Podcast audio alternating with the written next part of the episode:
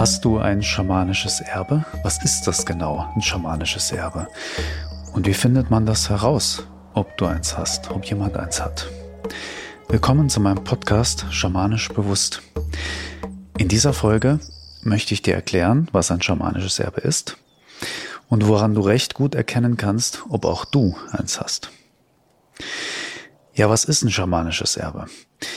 Ich nutze diesen Begriff immer dann, wenn ich sehe, dass jemand in, in anderen Leben, nennen wir es mal frühere Leben, schon so einiges schamanisch praktiziert hat.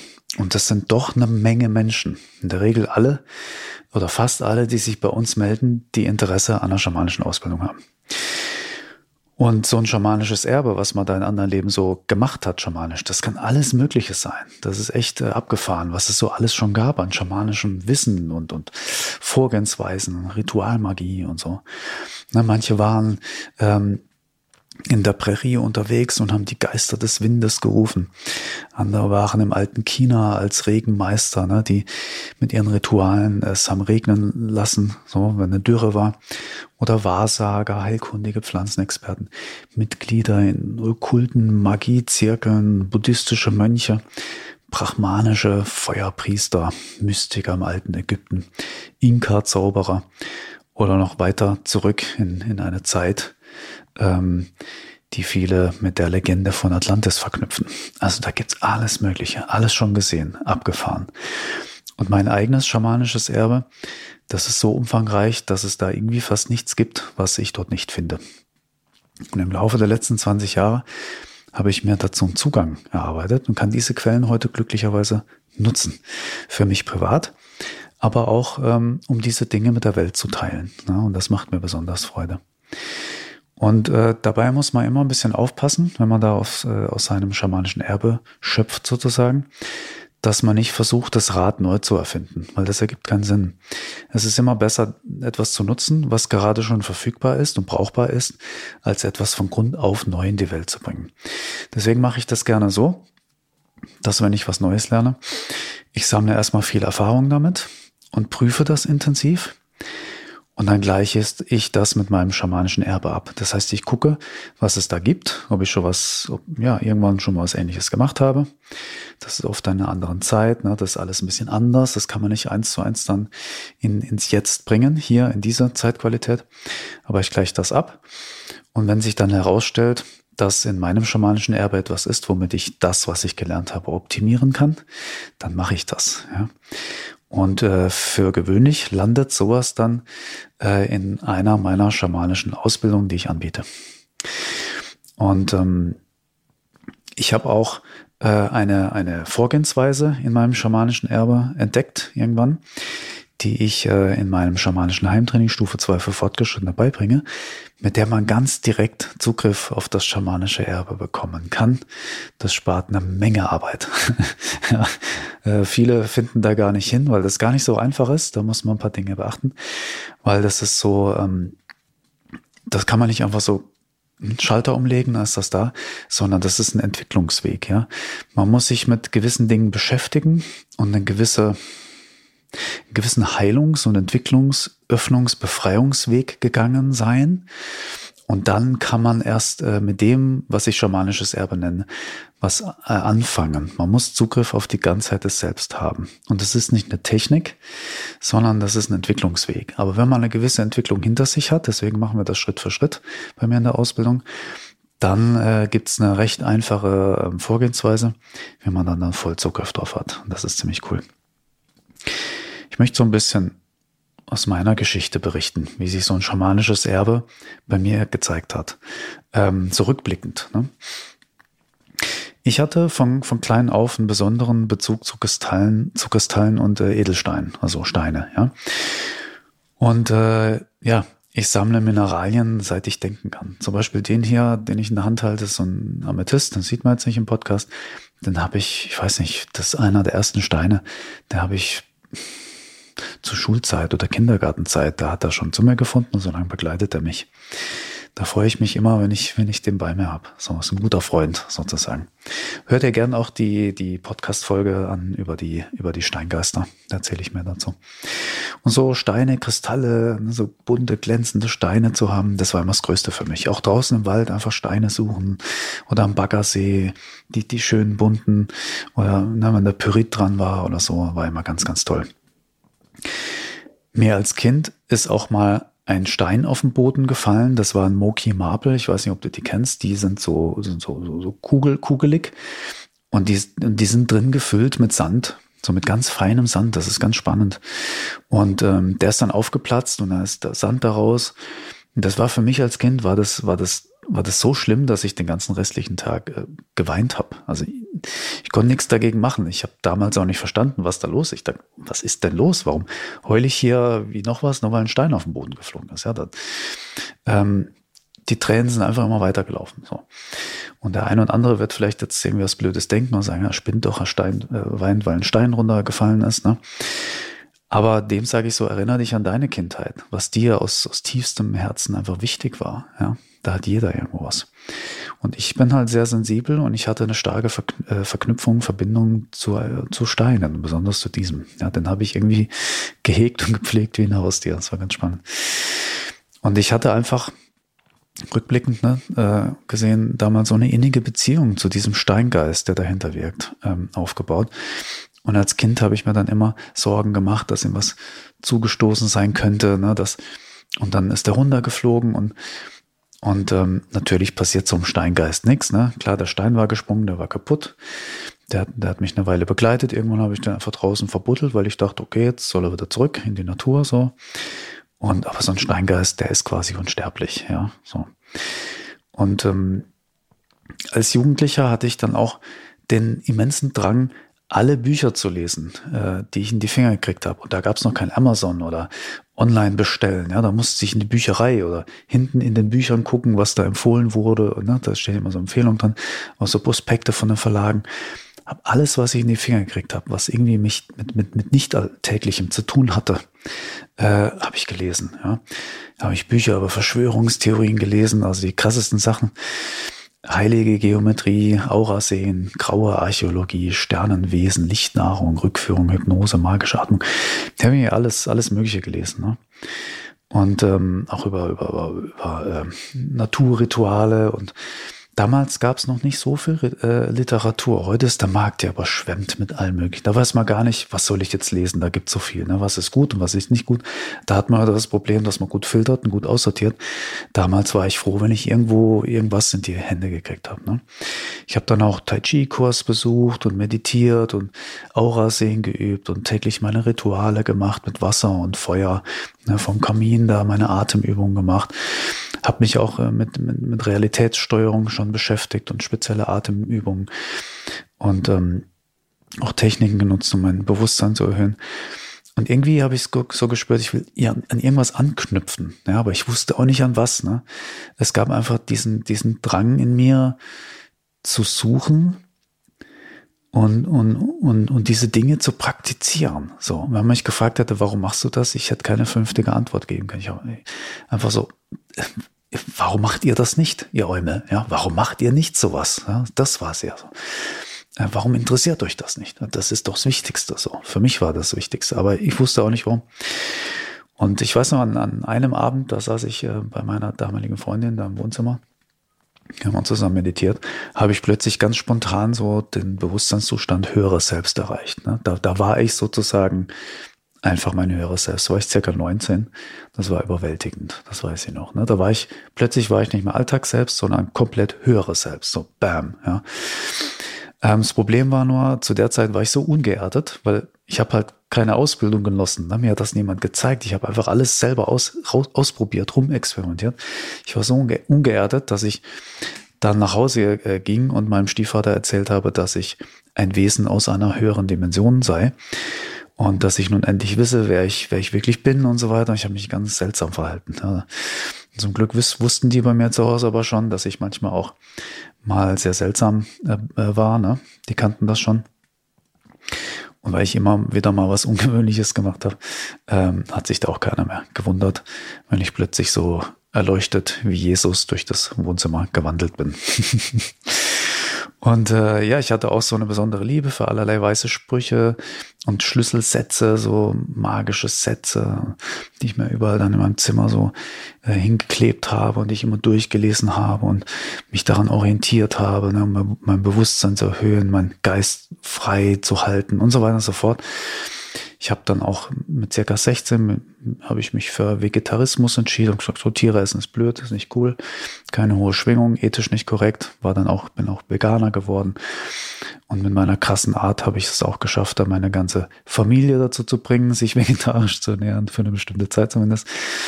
Ähm, es war natürlich nicht sehr gesund, weil jeder muss für sich selber entscheiden. Man kann nicht rumrennen und Leute dazu zwingen und die missionieren und denen äh, ihr Essen schlecht reden. Ja, habe ich halt gemacht.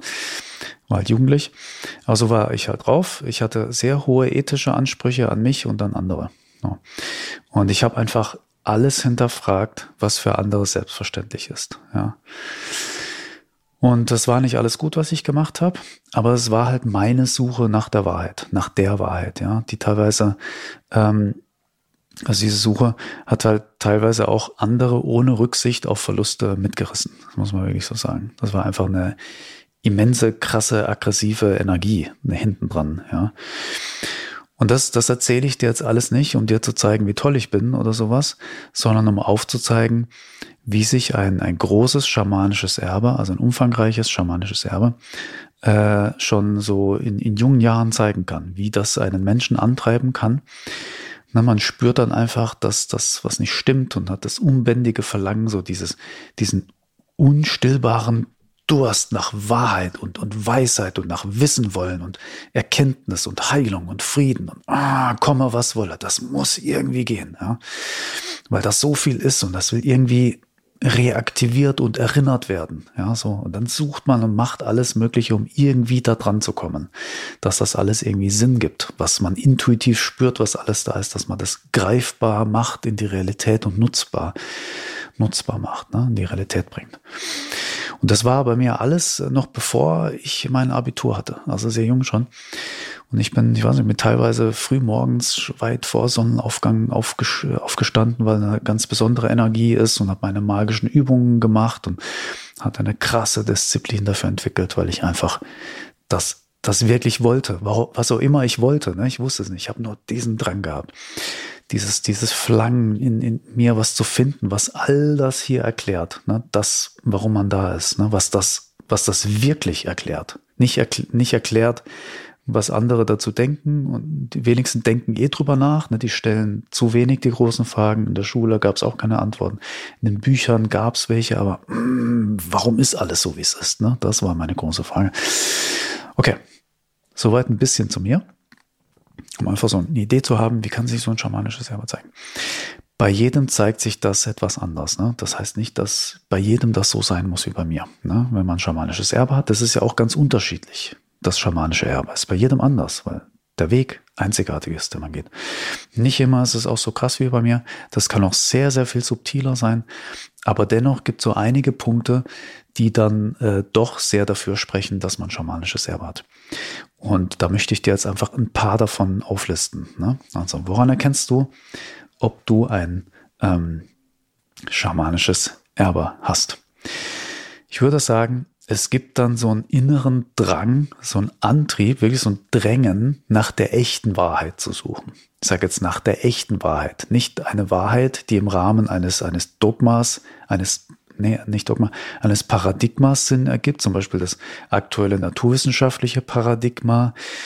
Da gibt es so eine, ne, in Anführungsstrichen objektive Wissenschaft. Und da wird so Wahrheit durch ähm, Beobachtung, wenn man was wiederholen kann und doppelblind fürs, ne, so, aber wir wissen, der Beobachter bestimmt ähm, ne, das Ergebnis oder beeinflusst das Ergebnis. Und da ist mit der objektiven Wahrheit schon schnell geschehen. Und ich meine hier so echte Wahrheit, ne, so etwas, was allem zugrunde liegt, so Essenzen, ja, die mh, mm, so richtig Essenzen. Dann ähm, dieses, ein Indiz kann auch sein, dieses Gefühl, dass etwas in der Welt nicht stimmt, dass man merkt so, hm, irgendwie, irgendwie, irgendwas stimmt nicht, irgendwie sollte alles ganz anders sein, irgendwas stimmt nicht, ja, so ein tiefes Gefühl, ja. Dann äh, auch ein ganz klares Zeichen, eine tiefe Verbindung zur Natur. Wenn man im Wald ist und sich wohlfühlt und verbunden fühlt oder eine Naturerlebnis und merkt, ah ja, mh, hm, da ist, da ist eine besondere Form von Magie, ne, die, mit der ich in Verbindung treten kann. Ja? Oder man fängt plötzlich an, mit einem Baum zu kommunizieren oder man merkt, das Wasser spricht zu einem oder sowas. Ja? Und man hört den Wind und so. Dann auch der Wunsch nach tiefer Heilung und Selbsterkenntnis, also nach echter tiefer Selbsterkenntnis, was mit Heilung äh, dann einhergeht.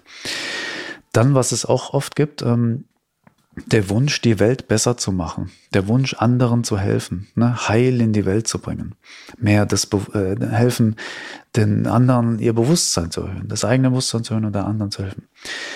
Was auch ein Zeichen ist, ähm, dass du ein schamanisches Erbe hast, ist, wenn du das Gefühl hast, dass du mehr bist, viel mehr, als sich im Alltag zeigt, als das, was du von dir im Alltag erlebst, deine Alltagrollen. Wenn du spürst, ich bin eigentlich viel mehr, ich bin viel größer, ich bin umfangreicher, ich habe noch viel mehr Potenzial, was ich gerade gar nicht ausdrücken kann, weil ich hier begrenzt bin.